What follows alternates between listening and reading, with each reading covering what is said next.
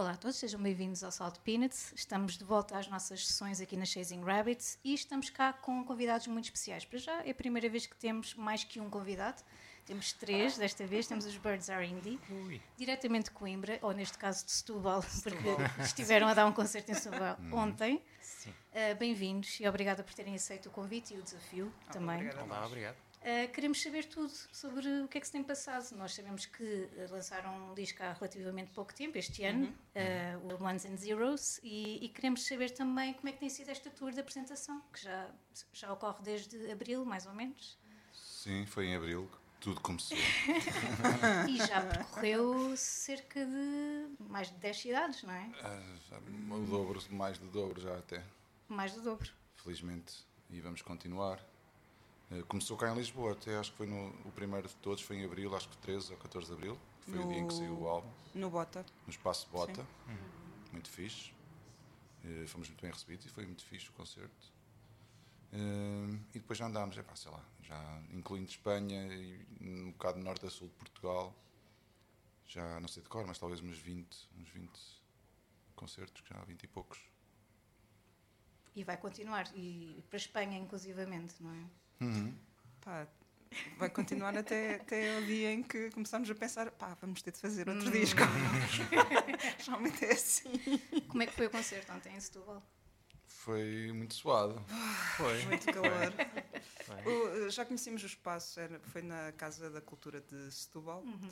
Ahm, num espaço que já, já tocámos há muito tempo, noutra vida, com outro som. e ontem correu-me também. Estava estava a lotação esgotada, ahm, mas estava muito calor. Pois estava muito bastante. calor. A temperatura Eu acho não que está a, a- fácil. a sala também se quis adaptar uh, ao este disco mais musculado, mais Sim. rock and roll. O ar-condicionado resolveu, roll? Sim, tipo, sim, sim. olha, não vou funcionar hoje. Tomem lá, tomem lá. Sim, mas por acaso é, é- é uma cidade e um espaço, aquela Casa da Cultura, que nos, eh, nos calhou sempre bem. Sempre tivemos a sala, se não cheia, muito perto disso. Já lá tocámos três vezes com esta, ao longo de talvez 11 anos, desde a primeira vez. E quando nos dizem que temos a possibilidade de tocar lá, a apresentar um disco, ficamos sempre com boa expectativa. Ah, e como é que tem sido ahm, transpor este, este álbum que é conceptual para o palco? Como é que foi? Como é que pensaram isso? Porque além de, das letras e da sonoridade, também a parte visual está bastante conceptual, não é? Como é que tem sido? Como é que foi? Não, Foi não. desafiante. Mais ou menos, foi e não foi. Às vezes até já era mais des- desafiante em discos anteriores. Isto porquê? Porque no caso deste disco, nós tivemos mais tempo para compor e para ensaiar antes de gravar o disco propriamente dito. E fizemos-lo em conjunto, os três. Não foi muito aquelas, aquelas sessões de gravação em que um Vai-se gravava uma aquilo. parte, vai-se juntando pecinhas e tal, e depois vê-se no disco o que é que resulta. Nós já tínhamos feito esse trabalho antes na sala de ensaios a ver o que é que resultava os três a tocar, ou seja, aquilo que iria resultar na verdade ao, vivo, vivo. porque ao vivo somos mesmo só três. E em disco, neste disco nós também não quisemos somar muitas camadas de muita coisa a acontecer que fosse para além daquilo que nós conseguiríamos fazer ao mesmo tempo em palco. Fizemos isso pontualmente porque um disco é um disco e, e também merece ter essa abordagem, mas por- por isso até acho que se calhar até foi mais fácil, não, foi mais fácil do que noutros discos em que tínhamos que estar a adaptar aquilo que tínhamos gravado para o ao vivo. Sim, e, e houve situações de músicas que nunca tocámos ao vivo porque achámos, pá, isto não resulta, resulta no disco, mas ao vivo não resulta. Não estamos a conseguir transpor a música para ser tocada ao, ao vivo. E, hum, e para este álbum é o contrário, conseguimos tocar todas as músicas. Agora, recentemente, já tocámos a última que nos faltava tocar ao vivo. E acho que resulta. Antes correu bem. Não, estava só a pensar em termos eh, logísticos da, da coisa. Sim. Temos de levar muito mais coisas. Pois temos, Sim. temos mais material, Sim. claro. Mas pronto, com este disco estamos a consegui-lo tocá-lo na, na íntegra, que é, para, no- para nós é, um, é uma estreia. Sim, e tem sido fixe também, mesmo visualmente, como estavas a dizer, também temos tentado, sempre que é possível, em termos de, de- das características da sala, também ter uma projeção atrás, eh, com a imagem do disco, para também reforçar um pouco isso. Na verdade, é mesmo um concerto quase da apresentação do álbum, em que depois juntamos, que são 10 músicas, com uma extra, que também tocamos normalmente, Uhum.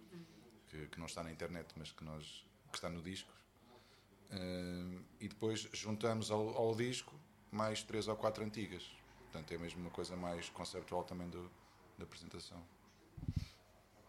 E como é que foi uh, chegar a esse conceito? Ou seja, desde o vosso último álbum, que eu penso que tenha sido em 2021, certo? Foi vi- 2021. sim. 2021. uh, sentem que este disco também é um bocadinho produto pandémico ou, ou vocês já tinham esta vontade de, de explorar este universo mais conceptual? Já existia aí alguma vontade de, de explorar, não sei, diferentes personagens, diferentes ambientes? Ou veio mesmo de um, de um momento específico? Eu digo pandemia porque muito- muitas bandas, muitos músicos sentiram essa, Sim. essa vontade de se expressar depois de passar por, por algo tão, tão marcante. Não sei se isso também aconteceu convosco. Eh, pá, acho que a pandemia marcou-nos a todos enquanto pessoas, inevitavelmente, não é? Depois a parte de uma pessoa que é músico também se calhar influencia um bocadinho, mas já não é, acho que não é, não foi um disco já foi um disco pensado antes da pandemia, Ok, ok. quer dizer pensado não no que ele no que ele ia ser realmente, mas em algumas bases. Depois só Já, já fizemos. tínhamos falado que queríamos fazer uma coisa diferente. E e isso já, já progressivamente já andávamos a testar novas coisas, novos instrumentos. hum, e a coisa ia estava estava a caminhar para uma certa direção que depois eh, de- traduziu-se na sonoridade deste disco. Mas não foi pode, pode, pode ter sido um bocado influenciado pelo contexto pandémico pelo contexto que nós todos vivemos mas hum, não é um não é um, um disco de- sobre a pandemia isso Sim, não não é é- nem, é, não é filho do confinamento. não, mas- não, não. Essa- a pandemia é, ajudou, se calhar, na fase de composição e das letras, ajudou um bocadinho a pôr muito evidente e muito na nossa cara algumas coisas que já existiam e continuam a existir e que essas sim já, já estavam pensadas para ser parte do disco em termos de conceito e de letras. E depois a pandemia parece que disse- Intensificou um bocadinho. gritou aos nossos ouvidos Sim. E, e então essa- essas coisas entraram na mesma, mas não a temática da a pandemia ou Hum. Não, o não. confinamento. Sim, Isso, sim. isso não entrou enquanto eh, ideia. Ok. E, e a parte visual, ou seja, vocês já tinham também esta ideia de, de criar um vídeo álbum ou foi algo que foi surgindo depois de- da música já, já estar cá? Foi- vocês depois trabalharam com, com o Tiago Cerveira, não é? Pois. Fizeram... Foi, foi, hum, foi um desejo que nós tínhamos, mas que pensávamos que não ia ser possível. Porque precisamente com a ideia de fazer um álbum conceptual, nós não, estávamos, estava-nos a custar um bocado a ver duas músicas ou três que iam ter um videoclipe e que eram os nossos filhos prediletos e depois a ver sete coitadinhos E, e- e- e também escolher uh, uh, as músicas que iam ter vídeo também foi Pronto, mas isso, é um, muito difícil. mas isso é um processo que tens que fazer Sim, sim. acaba por se fazer sempre, não é? E nós iríamos ter que o fazer, só que depois pensámos, epá, isto era mesmo fixe, era ter um vídeo de cada música para isto realmente ser um disco no seu todo e nós conseguirmos também, também transmitir visualmente o que é que é cada música, porque senão ficam três músicas que levam aquela camada extra das i- da imagem, que tem- é muito impactante, não é? e outras são, entre aspas, só o áudio. E então comentámos isto com o Tiago Cerveira, que é o realizador lá de Coimbra, porque ele ia fazer os tais videoclipes normais, isolados. Comentámos numa de desabafo, é pá, olha a pena, gostávamos de, mas sabemos que não é possível. Então, mas não é possível porquê? Vamos a isso, vamos lá. Temos é que fazer isto num fim de semana. Eu dou-vos um fim de semana, do meu tempo. Foi um fim de semana para. Fizemos tudo num fim de semana. Caramba. Das Dez- 8 da manhã às 8 da noite. E três vídeos do- dos três singles. Portanto, foram 13. Não, é- 13 vídeos. há, há muita coisa que não se faz só porque não se fala. não, mas é, é mesmo. Não, e também, e também, e também as, as condições que felizmente também nos foram proporcionadas, porque nós conseguimos arranjar o sítio ideal. No- no- o sítio onde nós gravámos os vídeos foi tipo, era de encomenda. Se nós pudéssemos criar um sítio, um cenário, ou ali tivéssemos um milhão de euros para construir um cenário, era aquele. Só que ele já ali estava. E foi-nos cedido, foi cedido muito gentilmente pela, pela Critical Software, que é uma empresa lá de Coimbra e que apoia muito também as artes. E, pá, e era, é perfeito, porque é um sítio muito grande, meio, meio não, abandonado atualmente, é um sítio que já foi. Foi, foi a antiga gráfica da Coimbra Editora. Um, portanto, ainda tinha lá algum material de tipográfico uh, de, de, da editora. Portanto, também tinha aquele lar uh, analógico, Uhum. que nós tra- também tratamos um bocado o, o analógico e o integrar digital. completamente Sim. o. Ahm, portanto, e, e depois também pelo facto de ter sido um espaço adquirido por uma empresa digital. portanto, Sim, tem, sim, tem sim, tudo, aquele espaço tem tudo a ver com, a- com, com o conceito da- do álbum. Mais E sinais e em- eram mais, impossíveis. sim. Sim, e em termos de cenários também foi perfeito porque era um espaço muito grande, mas com diferentes ambientes. Sim. E nós não queríamos gravar as 10 músicas todas com o mesmo background, né? Mas ao mesmo tempo, sendo todos diferentes, são todos muito coerentes entre si, porque são espaços de um mesmo edifício, não é? Com o mesmo tipo de arquitetura, mais ou menos madeira, não sei o quê, vidro, então. E então foi mesmo, ou seja, isso foi uma das coisas que nos permitiu, porque tínhamos a logística ali toda concentrada, não é? Se nós tivéssemos que andar a fazer 10 isolados. vídeos em sítios diferentes, Exato. Sim. tínhamos aquilo à nossa disposição, por isso foi, foi mesmo assim, perfeito. E olha, eh, olha, olhem, neste caso nós estamos habituados a dizer olha, porque não queremos concentrar-nos só em, em um de cada vez, queremos que isto seja Sim. total. Mas eh, havia aqui um desafio, não é? Havia um desafio de- das quatro canções e nós perguntamos sempre se, se foi fácil ou não, porque só quatro não é propriamente o, o- o mais fácil, pelo menos para a maior parte dos convidados que temos. Para outros é bastante direto. Mas queríamos saber como é que foi convosco. Foi quando vocês souberam deste desafio, chegaram imediatamente às canções ou, ou foi um bocadinho mais desafiante? Ah, quer dizer, como, não, como não havia assim nenhum critério, não é? Tipo, se fosse músicas que andam a ouvir neste ano, ou músicas que. a primeira música que ouvir que, de um CD que compraram, uma coisa, como era uma coisa aberta, o meu critério foi qual é que é o disco mais recente que eu ouvi Ok. e gostei. E então foi de lá que eu tirei. Ok. O meu critério foi esse. Não sei o vosso qual Então- é que foi. Vamos- Ah, parecido. Não foi o mais recente, mas foi o álbum que eu mais gostei de ouvir até agora. Ah, Ok. Boa. E o teu critério? Não foi esse. Não foi. Nós gostamos disto. Isto para nós é ótimo. Portanto, foi outro critério. Mas olha, vou-me virar já para ti, porque, Henrique. Porque vamos começar já pela tua canção. Sim, Eh, sim. Tu trouxeste a escolha, neste caso, o Jeff Tweedy ao vivo, o Love is the King, ao vivo em Chicago. Portanto, um álbum Sim. ao vivo 2021, se não me engano. Esse, esse, foi, esse foi em 2000 2021, sim. sim. E O- porquê o Jeff Tweedy e porquê esta versão ao vivo Epá, especificamente? porque, porque está muito melhor do que a versão gravada hum, em casa dele com os filhos, não é? Porque aquilo foi gravado Ok. em 2020. Ninguém podia sair, sair de casa. Uhum.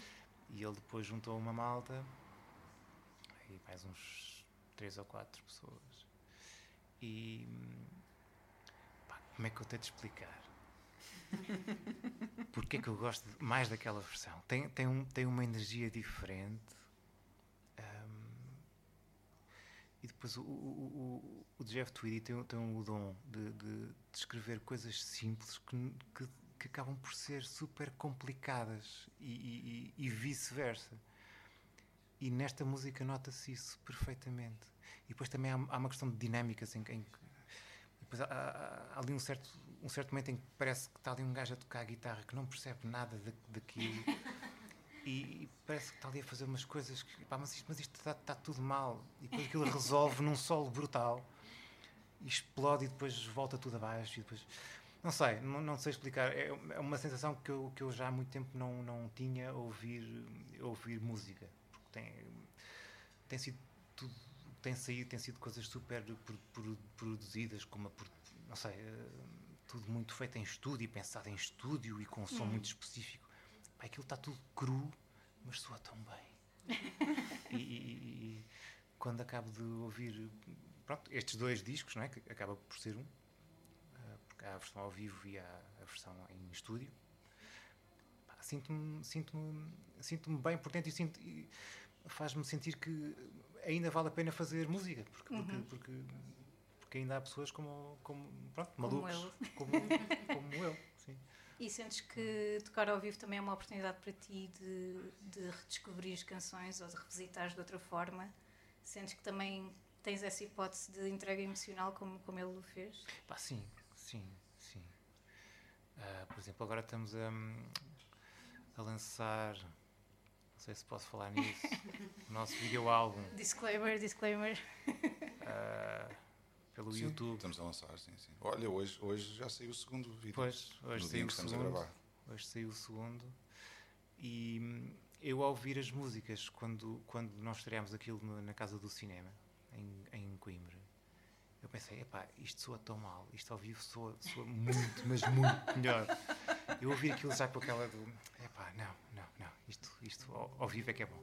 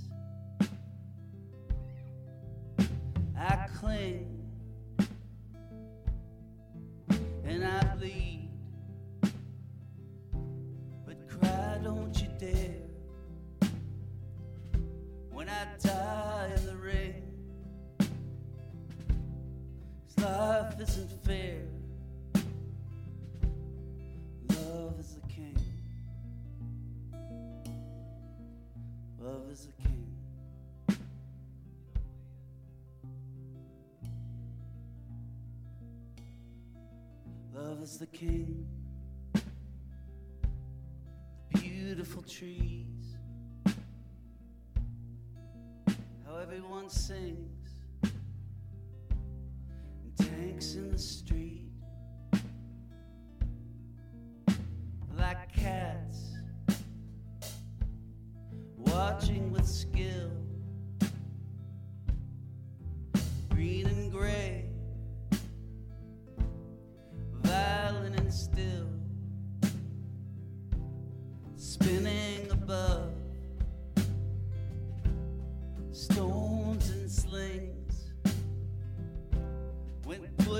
Comes to shove, love is the king.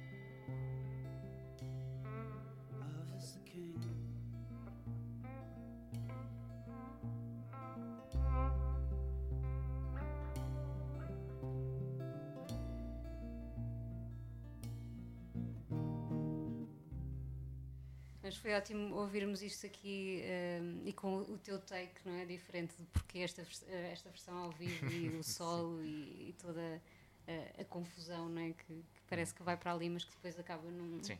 num solo incrível. Resolve, resolve bem. Um, mas queria voltar ainda ao Ones and Zeros e não sei se posso fazer bem esta pergunta desta maneira, mas vou fazê-la anyway. Pronto. Um, quais são os, os, prós e contras de, se fazer um, um, álbum conceptual? O que é que vocês sentiram? Ou para, para vocês foi mesmo natural fazê-lo dessa maneira? Não sei se, se, pode pôr as sim, coisas é, em prós é, and cons. É, sim, acho, acho que pode, é uma boa pergunta porque nem nunca ninguém me fez, nem eu sequer tinha pensado nela. Portanto, acho que é, é logo por isso já é fixe. um, Para mim, graficamente, é muito mais fácil de, de hum. trabalhar a imagem, porque eu sei o conceito, uhum. sei a história, sei o fim, uh, o princípio e o fim, portanto, uh, a nível gráfico, acho que foi, foi mais fácil de, de trabalhar. Depois da questão de música e de. Eu acho, eu acho que a, vantagem, uma de, uhum. falando em vantagens e, e, e, contrariedades, desvantagens. Desvantagens, uh, sim. Acho que uma das vantagens é tu teres logo uma visão global, tentares logo ter à partida uma visão global do que queres no fim. Porque, por exemplo, estavas a falar da questão de imagem.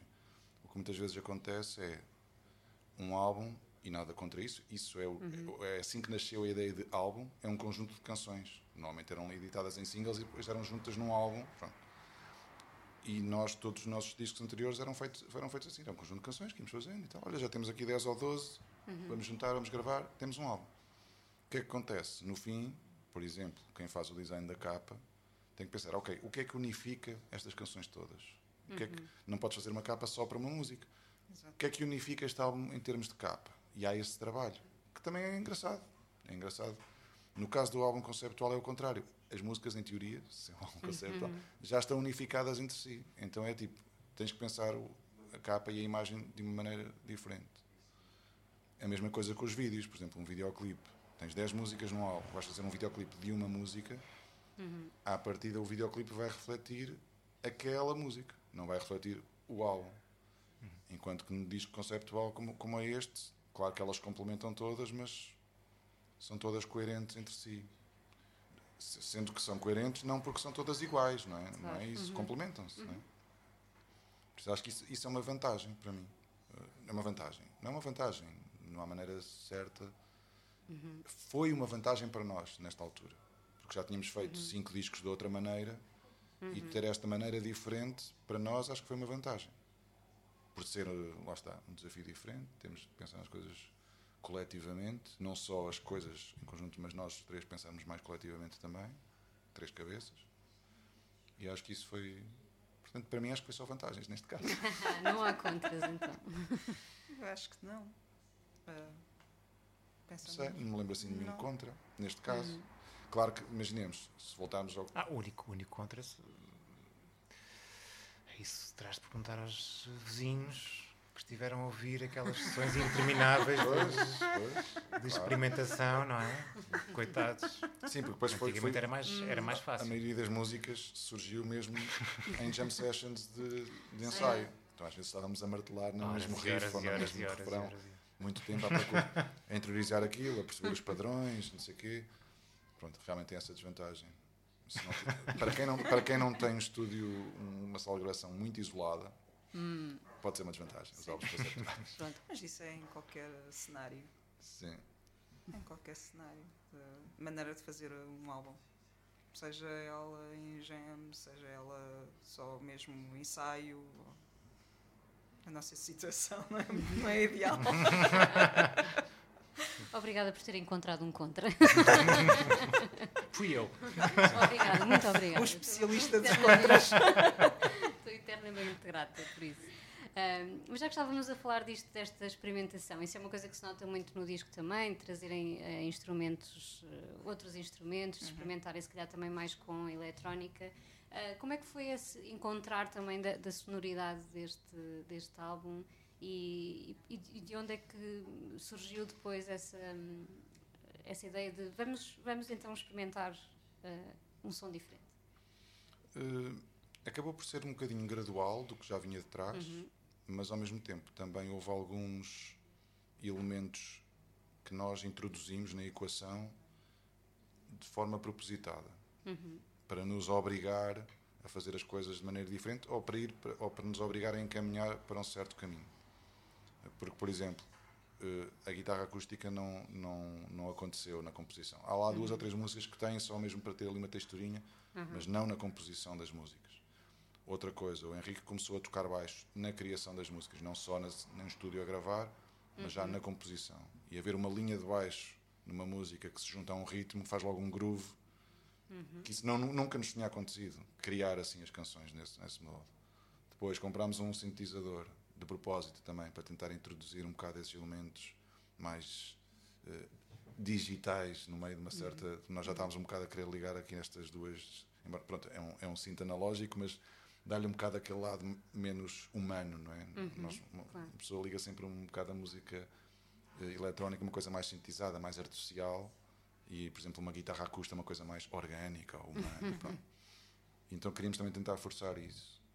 Eh, uma drum machine, a mesma coisa. Queríamos começar a também meter drum machine e, e a Joana não ficar, a Joana ou, ou o Henrique, quando às vezes também tocava a bateria, não ficar tão preso à bateria. E se nós tivermos uma drum machine a tocar, podemos juntar, lá está, um sintetizador, uma outra camada, podemos jogar com a música de maneira diferente. Portanto, nós próprios já estávamos a introduzir isto tudo para depois chegar. Depois não sabíamos que isto ia dar em. É batota, é batota. é um não sabíamos como é que isto ia dar em termos de músicas. Não é? Depois, outra coisa que fizemos foi as letras já estavam todas feitas. Como, Ok. como houve mais tempo, não havia aquela coisa de.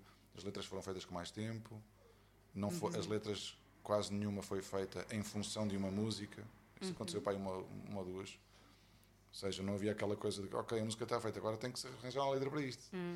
E quando estás à pressão a arranjar uma letra para qualquer coisa, se calhar pode não ser exatamente aquilo que tu queres. Então as letras já estavam todas feitas, dava aquela unidade também conceptual do, do disco. Eh, e depois no- nós quando nos juntámos na ideia de jam sessions era uma era um era lado musical, criar coisas de coisas que podiam ser canções. E depois à medida que isso ia crescendo, eu tinha lá as letras todas num, num, num bloco e ia percebendo pela métrica ou pelo estilo de música que era, ok, esta se calhar vai encaixar. E começava ali a experimentar e tal. E é assim que a coisa foi nascendo. Nunca tinham feito propriamente dessa maneira, foi mesmo Não. até o processo. Para resultar numa coisa diferente, também o processo foi todo eh, diferente, Sim. não é? Sim, reformulámos o nosso, um bocado a nossa maneira de fazer as coisas, na esperança de que isso originasse coisa também coisa nos ajudasse, sim. digamos, a, a ser um bocado fora ali da nossa zona habitual. E acho que isso aconteceu. Sem dúvida, até temos canções que quase que nos levam para a pista de dança, não é? Sim, sim. Levam-nos completamente, digo eu. Sim, tentámos também meter um bocadinho esse elemento no meio de outros. Mais sound, dançável. O disco, o disco sound. Sim. Foi, lá está, foi a caixa de ritmos. Foi- tá- Estávamos a aprender a mexer na caixa de ritmos. E Ficou- aquilo. com aquele som e tal. O Rico juntou lá uma linha de baixo àquilo e disse, ah, calma lá, que isto se calhar é uma canção aqui. Hum, muito bem, então eh, queria passar aqui para, para a tua escolha, Joana. Hum, já estávamos aqui em off, eh, vocês, quem está a ouvir este episódio não sabe, mas já, já estávamos a falar sobre isto. Eh, hoje não temos o nosso público aqui a ouvir mesmo as nossas coisas em off. Sorte, a vossa. Adoro, adoro. O Henrique diz muitas asneiras. Ui. Não, Vamos não diz, cortar não isso não, não diz, não diz. não. Estou a brincar. Hum, Joana, tu escolheste aqui uma canção e estavas a dizer isso mesmo eh, há pouco. hum, uma canção recente dos The Wave, não The é? Wave. The Wave. Um, É uma banda do Graham Coxon com Uhum. a sua companheira que é Eleanor uh, Rose. Rose, qualquer Sim. coisa. Sou péssima para nomes. É- Era uma das membros das Pipettes. Hum. Um, e pronto, eles uh, ou resolveram tocar juntos e no meio da gravação até Tornaram-se um casal. tornaram-se um um casal. casal. Não era um casal, Não era um casal. casal, não, não. Uhum. É o que eles dizem, pelo menos. Sim. ok, e nunca acho que sabe. já, já há uma filha, um filho. É, sim, ah, sim. sim. Oh, a coisa evoluiu Ah, foi assim uma coisa que evoluiu bastante depressa. E o álbum saiu este ano, no início de para aí, janeiro ou fevereiro, E hum, pá, eu adoro o álbum, adoro a son- sonoridade e, e eu sou grande fã de, de Blur. Um, e, e pronto, foi, foi ótimo voltar a ver os Blur. Fui vê-los pri- ao Primavera Sound. Hum. E, mas tive muita pena não ter ves- visto hum, os The Wave ao vivo. E Não passaram por cá ainda, mas tenho muita curiosidade. E hum, outra, outra curiosidade dessa banda, ela tem um Casiotone 504, acho Não, eu. não é igual ao nosso. Não, acho que é o, é o modelo Ah, seguinte. Eh, que é um, um órgão que eu gosto muito. eu tenho um modelo anterior Hum. e que já toquei com ele ao vivo também. É uma besta de peso. É um móvel Por de sala. É, É por isso que deixei de, de andar com ele eh, em concertos, porque era mesmo muito pesado, mas tem um som muito fixe. E E também podemos ouvir, eh, por acaso nesta música que escolheste, eh, já não tenho certeza, mas É o Em- Kill Me Again. Kill Me Again. se sim. calhar acho que não, mas em, em boa, em boa parte das músicas também podemos ouvir o Graham a tocar saxofone, que é assim Sim. uma Ah, novidade. Ele diz que já, depois viemos a perceber que ele já tocava desde criança, era aquele instrumento que, que aprendeu na escola, mas ele é tipo o guitar hero da malta. Nu- nu- nunca imaginávamos, nunca ouvíamos com um saxofone, É. eh, mas, mas resulta muito bem né, nas músicas. Sim. E eu gosto, gosto muito nesta música, falámos já há pouco de, linhas de baixo e eu gosto muito da linha de baixo desta música, da parte rítmica. Hum, e pronto, é uma das que eu mais gosto. Uhum. E Joana, como é que tu és? eh, nós gostamos também um bocadinho de puxar aqui pela- pelos melómanos que há em nós. Escolheste uma canção bastante recente, este álbum de 2023. És daquelas que estás, estás sempre à procura de coisas novas, refugias-te nos clássicos. Como é que é um bocadinho tu como melómana? Ah, houve uma altura que eu gostava mesmo de descobrir coisas novas. Ouvia muita rádio, principalmente ou, ou a RUC em Coimbra, que é a Rádio Universidade de Coimbra, ou então quando começaram, surgiu os rádios online, ah, comecei a ouvir muito a BBC Six e descobri muitas bandas aí que depois viemos ah, comprar discos e a seguir as bandas através de alguns programas da BBC Six. Ahm, atualmente, confesso que sou um bocadinho agora mais. Estou a voltar a ouvir coisas antigas e Hum. a, a voltar a álbuns que já não ouvi há muito tempo, também para refrescar e, a refrescar a memória. Também acho que se deve fazer isso de, de volta e meia. Pá, opá, vamos pegar num- naquele álbum de 1993. Até porque já não se ouve da mesma maneira, não é? Pois não, Hum. não. Depois já há aquela coisa de tens sempre memórias associadas. Eu, pelo menos, sou, sou um bocado. eh, ah, os discos, para mim, são, são diários. Hum. Ah, associo muito álbuns a alturas. Quando estava a ouvir muito aquele disco, vem-me coisas à cabeça de coisas que, que aconteceram naquela altura. Portanto, para mim é como se estivesse um diário. Quando era adolescente. Ah, ah, noven- 90. Já tinha 10 anos e tal. E pronto. E, Atualmente não estou a descobrir assim, não estou com aquela ânsia de Uhum. deixa-me vi- sigo este álbum, deixa eu ouvir. não sei o quê. Confesso que não estou nessa fase. Hum. Daqui a um ano talvez esteja, não sei. Quando estás na, na fase de, de- Quando estão na fase de, de- de produção de, de disco novo, Hum. hum, também vão à procura de, eh, de influências eh, em, em discos, vão, vão deliberadamente à procura. Deixa-me cá ouvir isto porque quero eh, encontrar um som. Hum, Não, não, Não. não. não. contamina isso. É, é só. eh, estou certo que tudo o que eu ouvi e as, as coisas que eu ouvi mais repetidamente ao longo da vida há de alguma maneira estar cá atrás para quando se faça alguma coisa, mas não, não o faço propositadamente, nem, nem tenho normalmente a consciência. Há pessoas que dizem, ah, esta música faz-me lembrar muito aquela banda ou este álbum. E eu não. Eu também consigo fazer esse exercício com outros, mas comigo próprio não consigo. Ok, então vamos ficar uh, para já com a canção da, da, da Joana, uh, Kill Me Again, dos The Wave. Sim. E já voltamos uh, para, para o resto da conversa.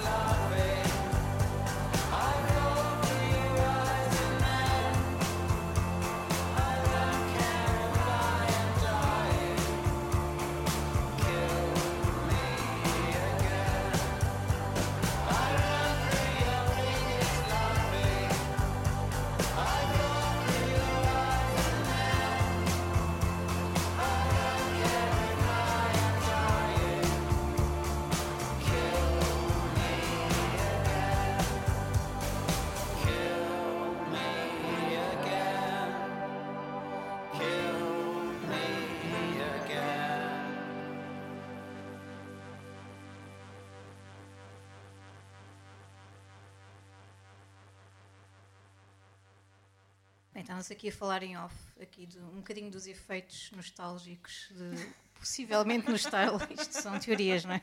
Dos Blur, não é? neste Sim. caso no, uh, saímos um bocadinho, ligeiramente dos Wave e começámos a falar um bocadinho dos Dos Blur. É incontornável, Ah, tendo o Graham Coxon. Exatamente, fazendo Não, parte deste projeto, tivemos de Exato. falar dos Blur e do disco novo e do que é que, do que, é que vocês achavam. Ah, e falou-se aqui um bocadinho então do, do fator nostálgico que poderá estar aqui a afetar as novas composições da, da banda. E eu quero explorar um bocadinho este tópico convosco. Eu quero,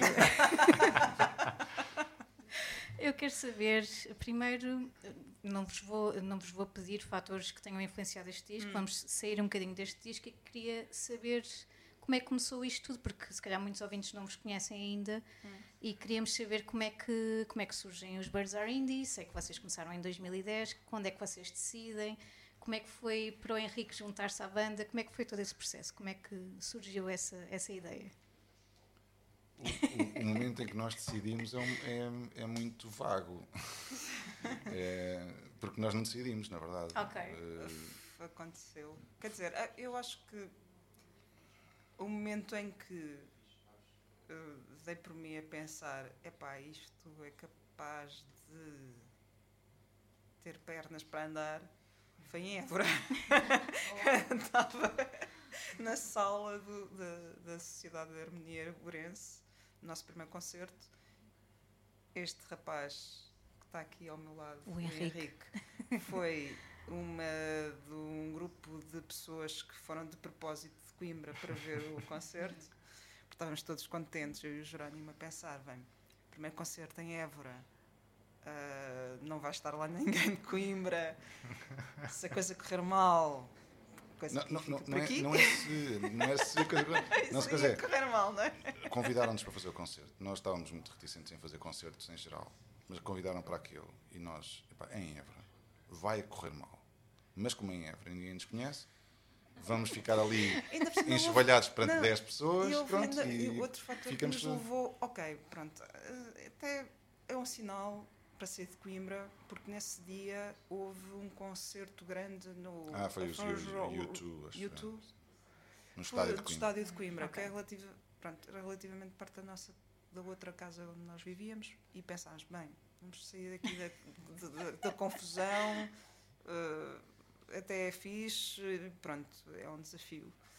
Aí Mas pronto, isso foi o concerto, isso não foi é? o concerto. Mas pronto, foi, foi a parte de. Ah, eu estava ok, no concerto. De cabeça. Isto é capaz de acontecer. pronto. Antes disso, pronto, nessa altura já tínhamos dois EPs lançados. O segundo EP até já tinha sido o Henrique a gravá-lo. Ah, e o que aconteceu foi, eu já, nessa altura eu e a Joana já namorávamos há 12 anos. E, e já vivíamos na mesma casa há 4 ou 5. E, e eu tentava ao longo dos últimos dos anos anteriores que ela cantasse comigo, porque eu tinha uma guitarra acústica em casa, às vezes ficava assim a brincar, a tocar, punha um disco a tocar e tocava junto com o disco, para aprender e para... Às vezes tentava que ela cantasse comigo, porque eu, eu também nunca, nunca me considerei apto a cantorias. E dizia, ah pá, Joana, canta comigo e tal. E ela recusava-se a cantar à minha frente. Nós éramos namorados há uma década, há mais de uma década, ele não cantava, dizia, não canto, não gosto, não tenho, não tenho voz, não quero. Pronto, está bem. E eu ciclicamente tentava, mais uma vez, e ele, nada.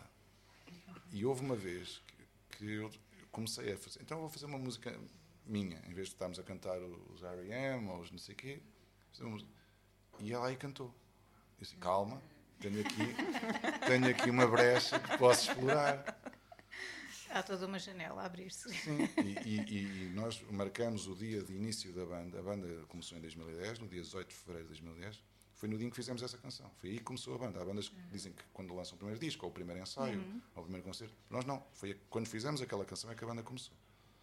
Pronto, e então foi isso. Depois fiz, fez uma, fez duas, fez três músicas e tal, um EP, dois EPs, um concerto e tal. Pronto, E de já foi. Foi o caminho normal das bandas. E depois, o, lá está, o Henrique já tinha gravado o segundo EP, depois começámos a convidá-lo para tocar ao vivo algumas músicas e depois Ficou efetivo. Depois ficou efetivo. e- Efetivou. Efetivo.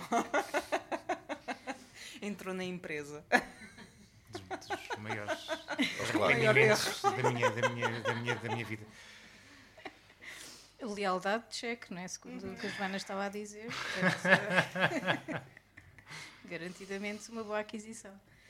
Ah, e queria também falar um bocadinho da, da Associação Cultural, da Lugar Comum. Eu sei que também está aqui muito presente na- nas vossas vidas. Ah, como é que tem sido ah, fazer parte dessa associação? E neste caso, vocês acabam por não ser só uma banda, acabam por ter também um bocadinho de influência na, na parte artística em Coimbra, pelo menos na, na- na exploração e na, na expressividade disso tudo ao vivo, não só em concertos, mas no, noutras situações. Atualmente o lugar como está, tipo, hibernada, não é? sim, um tá. hiato bastante grande, que, aconteceu, na verdade, já vinha acalmando mas com a pandemia é que parou mesmo.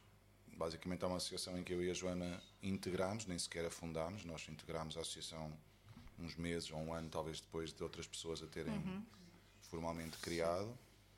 E nós já, já conhecíamos as pessoas, identificámos logo o que elas estavam a fazer, voluntariámos para ajudar. E basicamente foi isso, foi à volta de 10 anos a trazer a Coimbra maioritariamente grupos eh, músicos independentes de indie folk, indie pop, eh, internacionais, porque a lógica era um bocadinho trazer a Coimbra coisas que nunca iam a Coimbra, que só iam quando muito, e muitas vezes nem isso, a Lisboa e Porto, mas muitas vezes nem isso vinham. E a lógica era um bocado isso, trazer a Coimbra. Nunca, tínhamos, um- nunca tivemos um espaço próprio, então tínhamos que ir a- arranjando parcerias e tal. Hum, e na verdade, depois já falámos às vezes sobre isso, também foi uma, foi uma coisa que nos eh, deu, pelo menos à Joana, Sim. já falaste disso, né? Deu um certo impulso para, ok, se calhar é possível, porque nós víamos, tínhamos ali ao pé de nós músicos que só conhecíamos os discos e que pensávamos que eram grandes estrelas e que eram não sei o quê, e depois chegavam ali ao pé de nós e eram super eh, terra a terra, tinham, as tinham imensa ansiedade, imenso nervosismo antes de entrar em Exatamente. palco. Eh, não viviam daquilo, muitos deles tinham outros, Exato. porque depois nós estávamos com eles nos ensaios, no jantar e conversávamos sobre a vida, né? tinham outros empregos, não sei o quê, Eh, pronto, iam-nos contando histórias de como era andar em tour e não sei o quê, e aquilo de alguma maneira se calhar começou a se embrenhar ali no nosso espírito. Sim. né? Algum concerto, algum músico ou banda que vos tenha marcado ne- nesta experiência de, de lugar comum? Opa, é um bocadinho, não sei, é um bocadinho. Lembro-me sempre do Jens Lekman, O por Jens exemplo, Lekman um foi sueco. assim, ah, e por acaso, a primeira vez que eu pisei num palco, até foi com. não foi no concerto do, do Jens Lekman, foi no, no concerto da primeira parte, que era uma australiana, ah, a Evelyn, Pikelet, era um que nome era, era o nome artístico era Pikelet. um, e ela, ela vinha acompanhada com um rapaz e esse rapaz resolveu, a meio do concerto, ir dormir ao backstage, Era um rapaz muito, fazer qualquer muito coisa. peculiar. Era, era muito simpático, Era o mas Joe. era, era o Joe, assim, uma peça muito, muito peculiar. E ele, no meio do concerto, saiu. E ela, numa música, pre- precisava de alguém tocar uma pandeireta. Ok. E eu estava a tirar fotografias ao concerto e ela, Joana, Entraste em ação. toma a pandeireta, segue-me. E eu, ok, pronto, foi a primeira vez que eu pisei um palco. Até, foi ter essa experiência. E Pá, também ah, também me lembro. Lekman foi assim. Histórias Este foi, sim, foi bastante história. recambolescas. Tivemos até às 6 da manhã no camarim dos maus hábitos com ele a tocar tipo You Can Call Me Al e tipo, precisámos à volta não de uma foi- fogueira todos. E não foi com o Jens Lekman que levámos ao Noites Longas? Sim, sim. O Jens Lekman esteve a dançar a Girls and Noite- Boys do, dos Blur no Noites Longas, é um, é uma discoteca em é um Coimbra. clássico em Coimbra. que é- vamos, Tudo a apontar, se faz favor. vamos dizer que é. hum, É onde, é onde, é onde, é é onde a noite acaba. onde não devia acabar. Não devia Não acabar. devia acabar, mas acaba para muita gente. E muita gente arrepende-se de ter parado É um lá. vórtex. eh, Sim. Hum, e, e pronto, foi, levamos o Jens Lekman ao lado, não sei porquê. Talvez o, o nome, o nome de todos que trouxemos que hoje em dia seja mais conhecido e, mais, e que esgote mais salas e que tenha, porque era tudo sempre coisas muito independentes. Sim. Eu falo sempre que é o Nils Fram, o pianista, que hoje em dia esgota o Barbican e a ópera de Sydney e não sei quê, e faz tours mundiais e, e é um músico incrível e produz outras pessoas. Ele na altura veio porque era amigo do Peter Broderick, que nós tínhamos também marcado um concerto.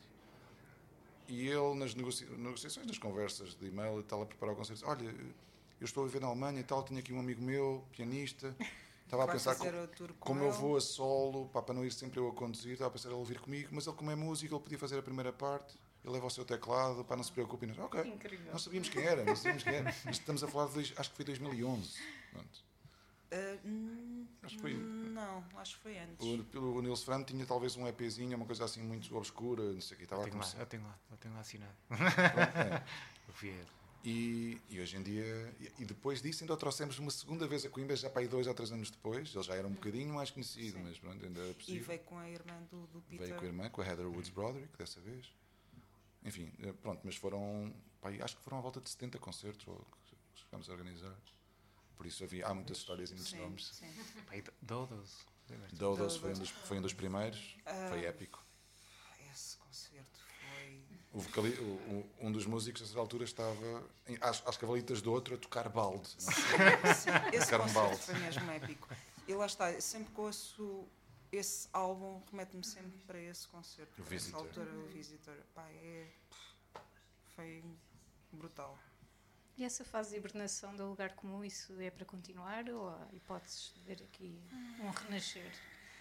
Era bom. é, Se, se, se isso acontecer, é bom porque há condições. Hum, Neste momento é complicado por Uhum. várias, vários níveis. Níveis de pessoais, eh, entretanto. Pá, o lugar comum foi numa altura em que nós tínhamos muita disponibilidade, éramos mais jovens, éramos, tínhamos né, 20 e poucos anos, estávamos nos nos primeiros empregos, portanto Sim. a coisa era mais fácil. Algumas pessoas também foram saindo de Coimbra. Foram saindo de também. Coimbra. Pronto, depois a distância, por mais Sim, internet claro. que haja, às vezes. Hum, E depois também começou a haver mais oferta em Coimbra, o que foi um bom Sim, sinal. Começou sim. a haver mais coisas em Coimbra, o Salão Brasil, por exemplo, onde foi este Sim, concerto sim. dos Dodos. Está no circuito não só nacional, mas também internacional Certo. de um certo nicho de concertos. Uhum. Começou a haver mais coisas, começaram outras pessoas também, também a organizar mais Concertos. concertos, noutros espaços. Sim. Começou a não ficar tanto aquela lacuna, já não tivemos Certo. que ser nós a mexer. já existe um legado, neste Pronto. caso. Então foi assim um somatório de. Sim, mas há, há várias pessoas em Coimbra que perguntam, pá, quando é que vocês voltam a. Isso é bom sinal. Isso é bom sinal. Porque em termos de Mas- programação sim. acaba por ser sempre um bocadinho Mas também mais... há outra questão, que é a questão monetária. Claro, Hum, claro que sim. fazer concertos agora é muito mais caro, envolve outras logísticas de, dos vistos das viagens de avião, é- ficou tudo muito mais caro. Uhum. E nós éramos, éramos uma associação sem fins lucrativos, com o apoio de 500 euros da Câmara Pois era. Municipal de Coimbra. E era no único apoio que nós tínhamos. Hum, portanto, tudo o que nós fazíamos de dinheiro nos concertos era para, para uh, cobrir os gastos desse concerto, concerto e, se- com sorte, reinvestir em outros concertos. Hum, portanto, também essa parte monetária também é difícil de gerir uh, neste momento, nesta situação. uh, Claro que sim. Ainda assim, é trabalho muito bem feito. Portanto, ninguém vos pode tirar o que, o que vocês fizeram. E, Ah, e fizemos em conjunto com. Com Exatamente. pessoas quando digo vocês, vocês, associação. e olha, voltando aqui um bocadinho para, para o nosso desafio, porque temos de ir aqui à terceira canção, está a ir muito depressa, mas, mas tem de ser. Uh, Vou-me virar para ti, Ricardo. Tu escolheste o Andrew Savage, uh, Elvis in the Army, a canção, e pronto, queremos saber porquê. O porquê desta escolha. Ele é apaixonado pelo Ace Savage. Sim, tenho, Ok. Tem, tenho outro. uma man crush. Tenho uma man crush. pela- Mais por ele do que os Parquet Courts? Ou... eh, Ou por- tudo em por- conjunto? por- tudo em conjunto. E, e tudo nele. Eh, vamos por partes. Eh, Ok, força. não, escolhi esta música porque hum, é de um disco muito recente dele. É o segundo, não é? É o segundo a solo. Uh, pronto, e o meu critério foi, quando tinha para escolher uma música, era, era literalmente o disco que eu estava a a primeira ouvir. que te... Assim, olha, vou, escolher uma deste disco. Escolhi esta, podia ter sido outra. Esta foi um dos singles, então também resolvi escolher por causa disso. Um, e pronto, eu gosto muito do trabalho dele nos Park Accords, também na, na arte visual que ele faz, porque ele também é artista, é pintor, é designer gráfico.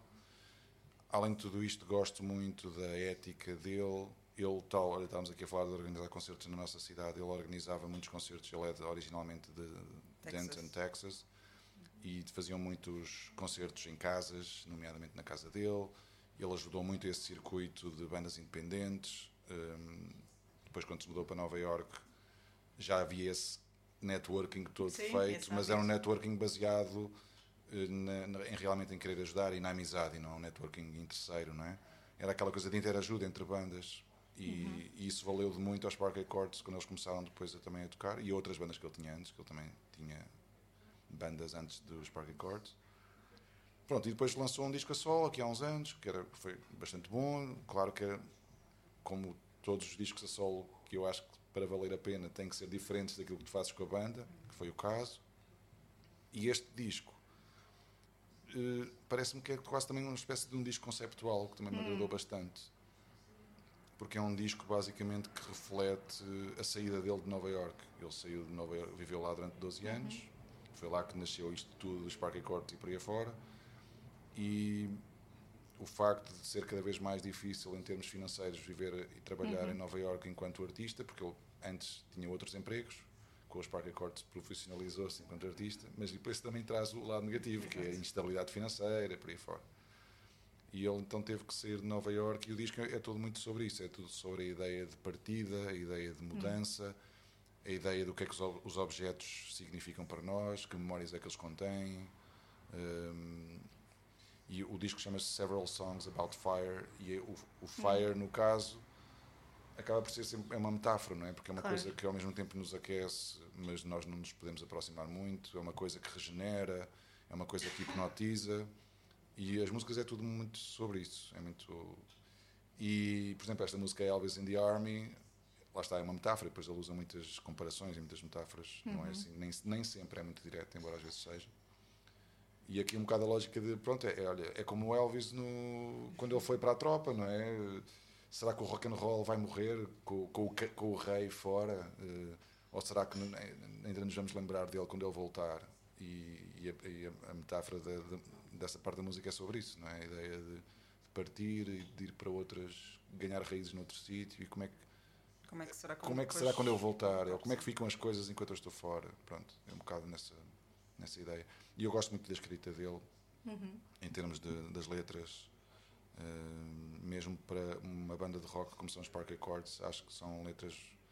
Depois mistura muito um lado também social, político, algumas, outras mais mundanas, outras mais melancólicas, pessoais, emocionais.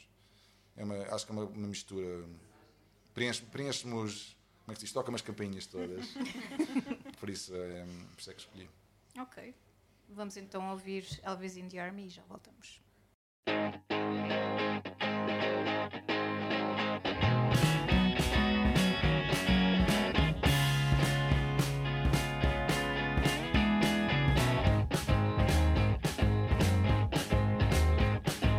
Most things are over, the old world is gone. Worship death, catch your breath, that's the West, carry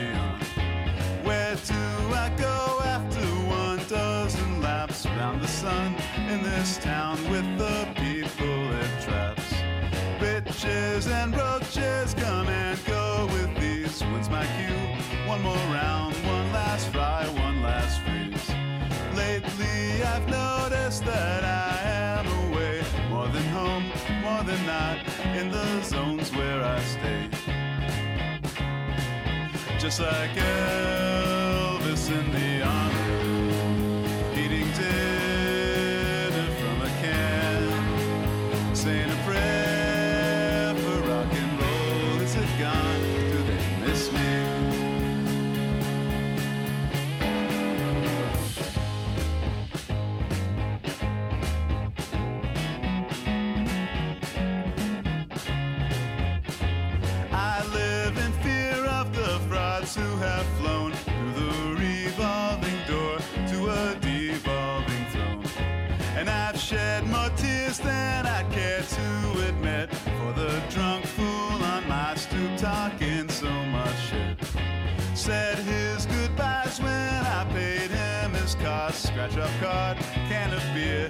said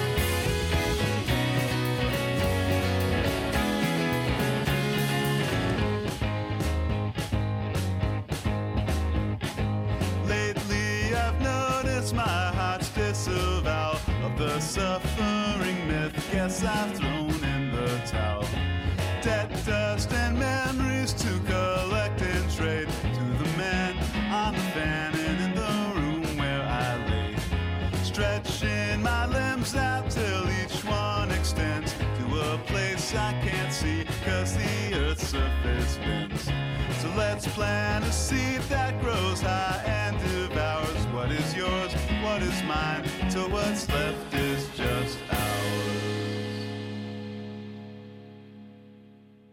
Bem, estamos, estamos mesmo, mesmo a chegar ao fim do, do episódio, só Yay. temos mais uma canção e aí. por, por nós ficávamos aqui o resto da tarde. Pronto, se calhar aqui eh, o pessoal da Chasing não gostava muito da ideia. Ahm, mas gostava de voltar a Coimbra. Ah, estávamos a falar há pouco ahm, da, da Associação Cultural que vocês fazem parte. Vocês são os três eh, de Coimbra, cresceram em Coimbra. Sim, coimbrinhas de gema. Coimbrinhas de Gema. Eh, Queria perceber como é que foi crescer em Coimbra e descobrir a música, ir um bocadinho lá atrás, à vossa infância, adolescência, eh, em Coimbra. Vocês ainda apanharam um bocadinho aquela fase de ouro que eu já não já cheguei um bocadinho tarde. Como assim? Porque sou És mais- rapariga e a minha mais mãe não me eu, deixava pá. sair à noite. Um ano só. um ano. Mas vocês acho que ainda apanharam um bocadinho mais do que eu. Sim, opa, era Coimbra, estamos a falar de inícios dos anos 90, não é? Era, foi uma, também uma escola um bocado do it yourself. Para mim, acho Sim. que isso foi importante. Foi essa escola e foi porque havia concertos organizados em todo lado possível, porque não havia mais nada que quem fizesse por nós, ou na altura por eles, não é? nós íamos enquanto público. Hum, fazia-se nos pavilhões das escolas, fazia-se nas ruas, fazia-se nas associações de trabalhadores, no- na parte de trás de um bar, não sei o quê, fazia-se fazia-se na Cave das Químicas, que era lá na universidade, pronto, fazia-se um bocado em todo lado, porque não havia sítios para tocar, Eh, quase. Hum, e os que havia estavam muitas vezes aquele tipo de música mais alternativa, mais rock, mais subversiva, mais inspirada em coisas americanas e tal, era posta completamente de lado. Uh, mas foi- para mim foi uma escola disso, do it yourself, e foi uma escola também de não nos ficarmos por Coimbra, porque havia muita malta, pá, principalmente com os Steady Boys, com a coisa de ir para fora e, e não queremos ser os melhores da nossa rua. Estás a ver? Pronto, isso, isso- isso foi, também para mim também foi fixe.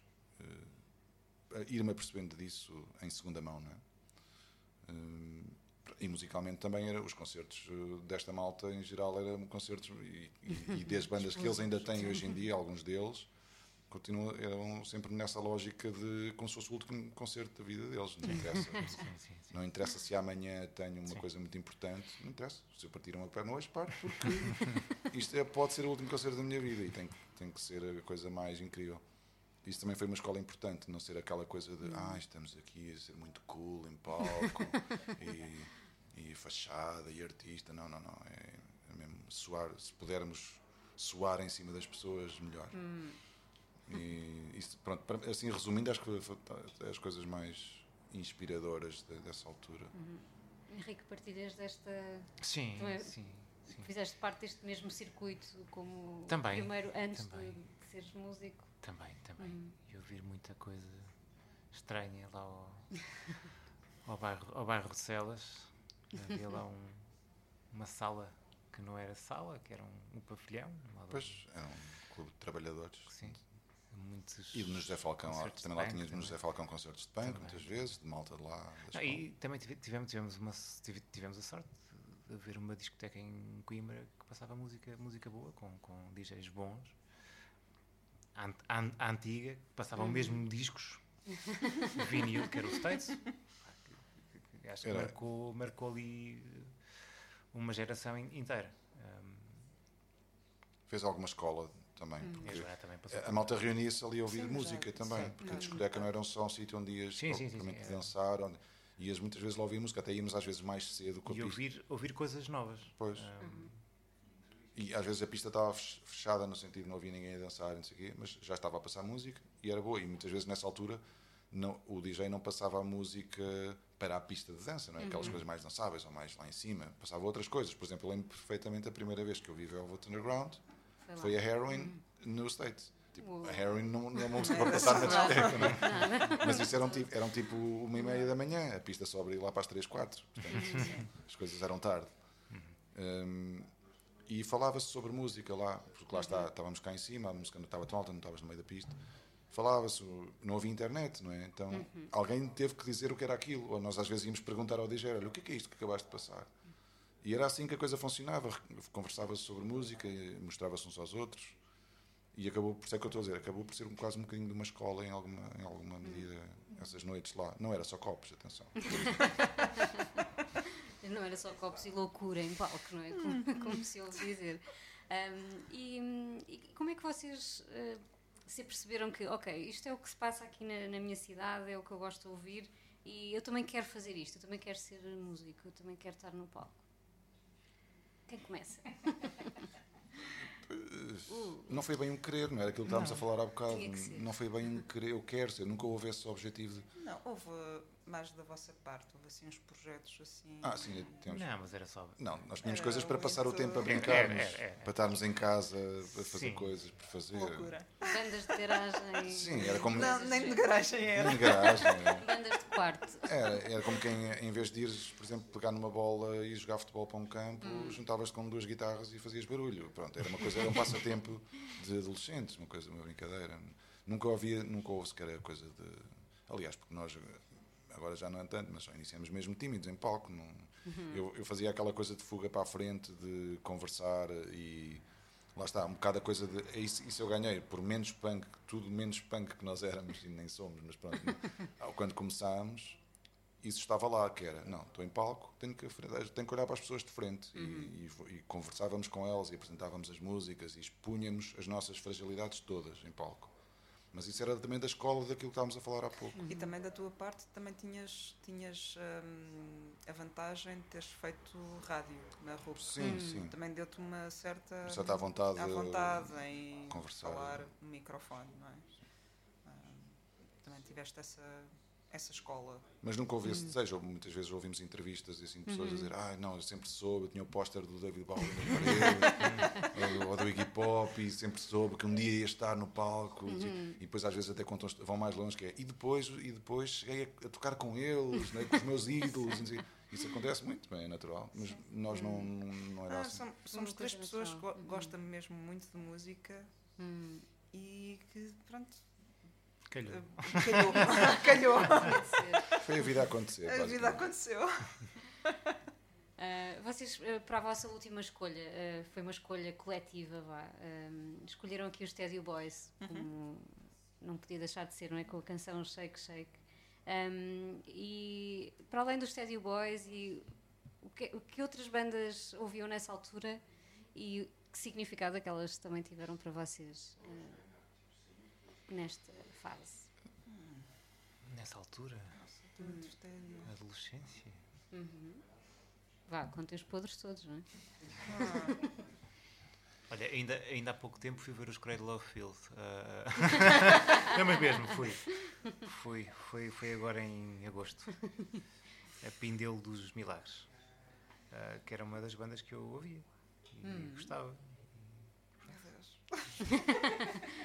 Sem mas vergonha. olha, curio- curiosamente, agora que falas nisso, o último disco que eu comprei foi o, o California dos Mr. Bangle. Hum. Também um disco que ouvimos Também, muito. também era um disco que eu ouvia, que eu ouvia muito. Lá em Coimbra é assim- uma espécie de canon. Aliás, a, pró- a própria editora que, que lança os nossos discos é a Lux Records, Uhum. um pouco, acho que em- também em homenagem ao Lux Interior dos Cramps. Então os. Cramps é assim uma espécie de, de fundação de, de Coimbra. Eh, De de- sim, sim. O Bowie também, também tinha muito impacto e tem. Eh, mas acaba por ser, pronto, toda aquela onda mais. Coimbra, essa altura, ficou muito conhecida pela onda mais rockabilly, e assim, aquela coisa americana e tal, aquela influência que ainda está muito presente. Pessoas como o Tiger Man, coisas assim, não é? Um, e pronto, os Cramps também, também eram importantes para nós na pista de dança. Eh, eram, eram sempre pontos altos da noite. Já depois das quatro da manhã. Sim, preferencialmente depois das quatro da manhã. Sei lá, nós ouvimos mesmo muita música. Ah, Eu já nessa, falamos dos nessa Pixies há fase pouco. era um bocadinho mais pop. Era Blur, Grantley Buffalo, um, R.E.M. ah, The Cardigans. Era assim um- uma vibe mais pop. Nós passámos Depois, por várias quando comecei fases. a andar com estes gajos, um grupo estragou tudo. de amigos, Sim, não, eu, que eram mais dois, dois rapazes, eu era a única rapariga do grupo, assim, a mais regular. Ahm, também depois eles foram mostrando coisas mais rock. e, ah, nós já tínhamos, nós e mais um ou dois amigos já tínhamos assim, um- nós, eu e o Henrique, já tínhamos alguns gostos similares, tipo os Pixies, que falámos há bocado, coisas desse género. Ahm, mas também já eram muito ecléticos, porque eu lembro perfeitamente uma vez, não te lembras, mas no, na- na- no banco de trás de um carro, a certa altura estavas a devolver, ou estavam-te a devolver, ou estavas tu a emprestar a alguém um CD do Keith Jarrett, do, do Colin Concert. Sim, sim. E eu lembro-me assim, assim "Fogo, este gajo também ouve pianistas. pianistas. meu." E depois, e depois, como é óbvio, tive que ir ouvir e adorei aquilo. Pronto. E ouvíamos coisas muito diferentes também. Eh, E no, caso, no meu caso e da Joana, Houve foi, assim foi uma espécie de- de osmose. que sim. A Joana ouvia coisas muito mais calminhas e mais slowcore, os Red House Sim, Painters, os Mojave 3, não sei o quê, eh, os Lamp Shop e os Blur e tal, coisas mais pop. E eu ouvia coisas mais tipo Sonic Youth e os Cramps e os, os, os Mr. os Mr. Bungle e não sei o quê. E fomos, eu fui gostando também das coisas dela e ela começou a gostar também das, das minhas coisas mais barulhentas. De- foi uma das uma das que- transfusões musicais que, que aconteceram. Muito bem, como é que vocês veem o, o cenário de Coimbra, a cena de Coimbra hoje em dia? Há bocado já furámos um bocadinho, ui, já temos suspiro e tudo. Ui, acho que, acho que vou ver Ah, aqui os discos. ahm, bem, até já. Terminamos este episódio. Estava tão, bem, estava tão boa a É conversa. o episódio possível, tá. é o fim possível. Não, pá, Coimbra Pergunta está infeliz, assim... caramba. Ah. Coimbra está numa fase muito estranha. Eu, Hum. eu, eu sempre gostei de viver naquela cidade e sempre pensei, pá, esta cidade é perfeita para mim. Vários níveis. Uh, dimensão, pessoas, coisas a acontecer, um, Espaços verdes. espaços verdes, uh, qualidade Hum. de vida, tudo mais alguma coisa. E hoje em dia dou-me a pensar, epá, Hum, Ontem tivemos hoje em Setúbal. Hum, epá, eu seria fixe viver aqui. Está tudo muito calmo. Não há obras. Porque Coimbra agora é uma cidade de estaleiro. Não, Uhum. Verdade. qualquer sítio por onde tu vás, há obras. Uhum. Então está muito difícil. Está está um ambiente muito estranho. E A- mesmo, A cidade está mais estressada, mais Sim, estressante. E mesmo nota-se nas pessoas hum, e nas coisas que acontecem, é tudo muito. Um bocado mais arrancada a ferros, as coisas, Sim, tudo, sim, sim. Está assim muito. Mas continua a acontecer um monte de coisas. E Claro. continua fixe. No teatro, música, cinema, continua a acontecer muita coisa para a escala que a cidade tem, é fixe. Sim, às vezes até de- há, há demasiadas coisas. Sim. Hum, num dia tens três ou quatro coisas que tu gostarias de ver e não consegues porque estão sobrepostas. Uhum. Isso há 20 anos não acontecia, era, Claro. era, era muito diferente. E depois outra coisa que aconteceu foi a noite de Coimbra começou-se a normalizar muito e a ficar cada vez mais orientada para, o- para a academia e para os estudantes que gostam de um certo tipo de divertimento noturno, que tudo bem, tem todo o direito de acontecer, mas começou-se a tornar quase uma espécie de monocultura noturna. Então, pá, não é porque já estamos mais velhos, nós continuamos a gostar de sair à noite. Há, há uma ilha ou duas muito pequenas em Coimbra, tipo o Pingamor ou E a é- e, fábrica. por exemplo, mas- a, a população estudantil hum, não vai a coisas culturais. Ok. É, é, é muito estranho. Para nós é muito estranho isso acontecer. hum, Sim, não Mas tem, os não estudantes tem não interesse vão- nenhum, absolutamente nenhum. Perderam a interesse. festivais que acontecem em Coimbra ou eventos de, de artes hum, ou é assim mais pessoal mais velho que Uhum. vai a esses eventos ou então estrangeiros Sim. Uh, Sim. pessoal que agora está a residir em Coimbra e que tem curiosidade e vai, vai ver. E que é um pouco estranho. Estudantes não. E eh, esta geração Sim, nova sim. não tem tanta hum, Curiosidade. curiosidade. Porque, Eu acho que nem é uma questão monetária. sim, e a malta que muitas das coisas que acontecem até é gratuito. Claro. não vejo. É malta que vem eles de fora, não é? Para uma cidade. cresceram, eles, eles, eles têm Sim, agora é uma 18 geração com, anos. sim, Quando cresceram tinham, com um quando tinham ecrã. 16, não, quando tinham 16, estavam em casa fechados. Portanto, eles não, não tiveram também- aquele tempo também- de, de Sim. começar a sair, a sair à, à Sim, noite. também. Pode ser um bocado verdade. Acho sim. eu isso. Sim. Mas antiga, havia aquela coisa de quando a malta vinha de fora para Coimbra, à sua escala, não é? tudo em seus degraus, ias para uma cidade muitas vezes mais cosmopolita, vinhas de uma cidade mais pequena ou de uma aldeia, uma vida. era como nós, estando em Coimbra, fôssemos viver para Berlim, ou para, quer dizer, íamos querer estar, ou usufruir, íamos estar esponjas, não é? E eu não noto essa vontade, essa esponja nos- na, na malta que vem para lá. Vem com a esponja da liberdade e de se poderem embebedar, Claro. e que isso faz parte, como é óbvio, Claro. de uma certa emancipação dos pais, claro, mas não tem o outro lado do, do se enriquecerem culturalmente e de- ou de quererem começar a fazer coisas ali. Claro que há, não estamos. Mas não, claramente acho que é numa proporção mais pequena do que já foi. Mas é. Sim, e outra, eh, também já falámos sobre isso, de, novas bandas que surgem em Coimbra, Uhum. é tudo muito. eh, a, coi- a coisa surge e depois, meses mais tarde. Desaparece. Desaparece. Não, não há uma continuidade. não Não há sedimenta continu- muito. E acho que estas, estas novas Uhum. gerações não têm aquela coisa de. Como é que é de explicar? A resiliência para. A resiliência, É. sim, de opá, começámos isto, vamos tentar eh, pá, não, Dar tudo. dar tudo Hum. ou explorar mais coisas. Sim, tam- Fazem a coisa e depois ou perdem interesse Sim, ou ou porque fazem não é outras fácil, coisas. pronto, deixam. Sim, é, é aquela É. coisa de falta de concentração, não é? É Estás a isso, fazer é, uma coisa é, muito é. focada e já não consegues. Eh, Voltamos ao tema do Ones Já and vais, Zeros. já vais ao, é? próximo, ao, próximo, ao próximo post e, e Sim, siga. é a coisa muito É mais isso, é isso. descartável, acho É, eu. é. Hum. Então o ambiente em Coimbra é assim.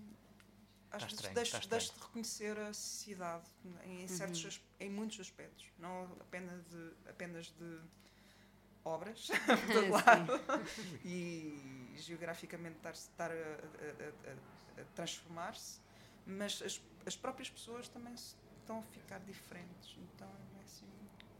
O que Hum, vale é que é esses também não ficam lá durante muito tempo. Também está a acontecer isso. Há mais gente a sair. Vocês sentem isso? De pessoas de Houve toda a muita vida de gente- Coimbra. houve, por mas exemplo, da nossa saiu. geração, houve muita gente que Uhum. saiu na altura da, da crise de 2008. 2008, 9, 2008 10. a 13. E que não voltaram. Muita gente que foi para, para o estrangeiro e E não para aqui. voltaram. Gente veio para aqui. Alguns Alguns voltaram. ainda voltaram, mas não todos. Alguns voltaram. Hum. Pronto, nós ficámos por lá. por- Nós fomos ficando. São da resistência, não é? Sim, sim é, foi- foi, mesmo um ato de resistência, porque algumas vezes eu e o Jerónimo pensámos, bem, Uhum. pá, será que vale a pena estar aqui? Uhum. Porque é que não vamos lá para fora? Mas depois lá está, os prós e os, e os contras, contras. Uhum. ahm, levou-nos a, a ficar em Coimbra. E ainda bem. Agora não sei se fica ainda bem. Agora se tu voltar aí. Setúbal, pá, Setúbal é incrível. Estou tão bem com o concerto de ontem. Olha, muito obrigada por terem vindo. Vamos terminar Obrigada, o nós. nosso episódio e foi um prazer con- conversar convosco, também ouvir eh, um bocadinho a história do Ones and Zeros que vocês vão continuar eh, a apresentar. Um, e bom, nós continuamos aqui para a semana. eh, para a semana temos um novo episódio dos nossos. Aliás, primeiro de tudo, vamos lançar este episódio eh, para quem, porque hoje não temos aqui ninguém a ouvir, não é? Um, e depois teremos os nossos episódios. Voltamos a ter convidados e desta vez já no nosso formato habitual, com o público, por isso fiquem por aí. Isto não ter público foi uma exigência nossa. Eh, não? Não queríamos ter claro. aqui pessoas à volta. Não queríamos dizer, não vos queríamos pôr assim em xeque. Claro, somos estrelas já acima Sim, de- estrelas. Olha, muito obrigado também a vocês Obrigada pela nós. conversa e Obrigada. por nos apresentarem também aqui a Chasing Rabbits, que Sim, é um espaço altamente. Quando voltarmos aqui a Lisboa, Voltem, certamente. Por favor, voltem. Sim, queremos muito que voltem, cá estaremos para vos receber sempre. Nós e o Bruno e a Ana, claro, aqui da, da Chasing Rabbits. Obrigada, vamos ficar com os Steady Boys, eh, então com esta canção. Ah, nós não dissemos uma coisa sobre os Steady Boys. Ah, pois Ah, não. mas conta, que, que é, um, que é, um, tens é um exclusivo para o Salt and Peanuts, Salt Ah. Peanuts que é hum, esta música, esta versão. Hum. Aliás, esta música, nós fizemos uma versão dela, gravámos-la, Hum. e ela vai sair em breve num CD editado pela Lux Records, que tem outras versões dos Teddy Boys feitas por outras, outras bandas, bandas, e vai sair lá mais oh. para o ah. final do ano. Como já entretanto saiu uma notícia há poucos dias no público sobre isso, eh, mas não dizia, não dizia qual era a As música uh, e só dizia algumas bandas. Portanto, fica aqui uma espécie de exclusivo para vocês. Epá, muito obrigada, nós lá, foi nós ótimo. Nós estamos lá. Yes, é shake shake, Yes, shake shake. É esta. É esta.